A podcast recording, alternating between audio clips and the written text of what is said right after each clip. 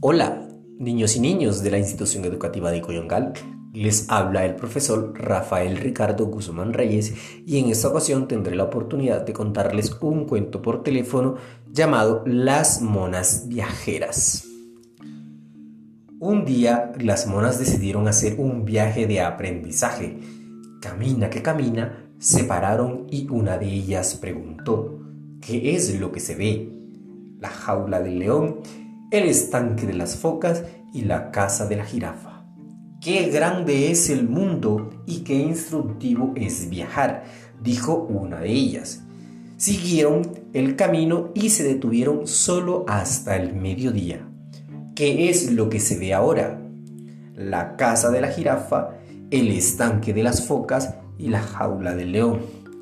Qué extraño es el mundo y qué instructivo es viajar, dijo una de ellas. Se pusieron de nuevo en marcha hasta que se puso el sol.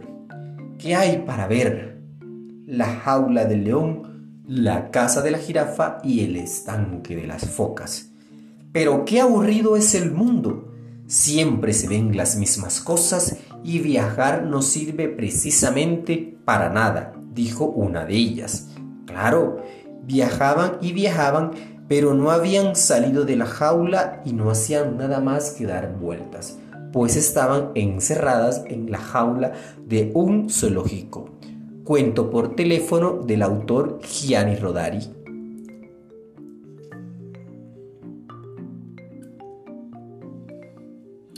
Bueno, niños y niñas, después de haber escuchado el cuento por teléfono Las monas viajeras, responderemos unos interrogantes que nos ayudarán a comprender un poco más la narración.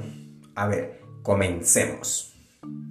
Primero, ¿por qué las monas viajeras siempre veían lo mismo? Segundo, ¿qué era lo que las monas siempre veían? Pídele a tu profesor o cuidador que te ayude con las preguntas. Hasta pronto, niños y niñas. Que tengan un buen día. Gracias por escucharnos.